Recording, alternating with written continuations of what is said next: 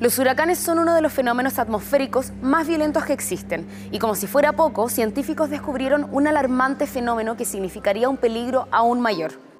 El 20 de agosto de 2011, el Centro Nacional de Huracanes de Estados Unidos se percató de la formación de un ciclón tropical que se aproximaba desde la costa de África. Lo que no sabían era que ese ciclón tropical se transformaría rápidamente en uno de los huracanes más mortíferos de la historia, el huracán Irene. Estados Unidos estimó que al menos 65 millones de personas estaban en riesgo y comenzaron los procesos de evacuación y albergue. Pero ninguna de estas medidas fue suficiente.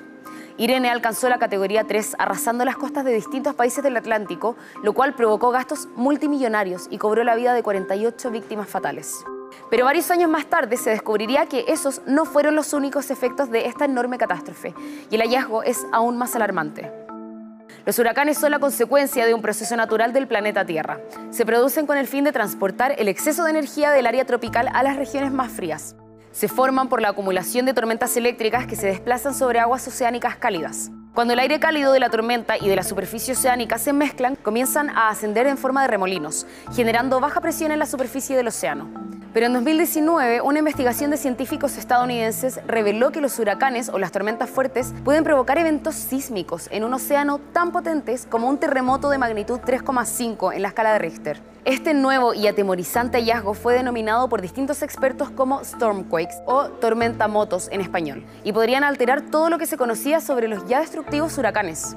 Se trata de un acoplamiento de lo oceánico y atmosférico con la tierra sólida. Durante una tormenta, los huracanes o nor'easters, que son ciclones extratropicales de escala macro en el norte del Atlántico, transfieren energía del océano en forma de olas fuertes, que interactúan con la tierra sólida produciendo una actividad sísmica intensa.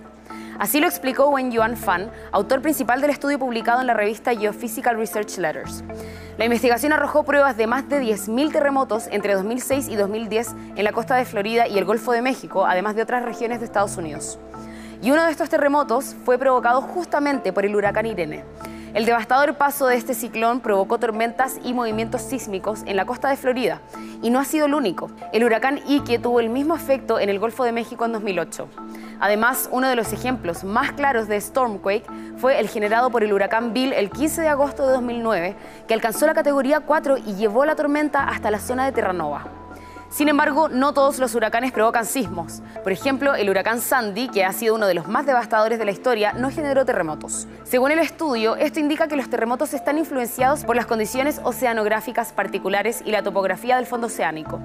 De todas formas, las investigaciones han continuado estudiando este alarmante fenómeno, ya que puede ser clave en la prevención de tragedias para las próximas temporadas de huracanes. Para conocer otros temas como este, como por ejemplo, ¿qué es el cinturón de fuego del Pacífico? Haz clic en el siguiente video que te dejamos en la pantalla. Si te gustó este video y quieres ver más contenido de este tipo, suscríbete a nuestro canal y no olvides darle like y como siempre compartir. Nos vemos en el próximo.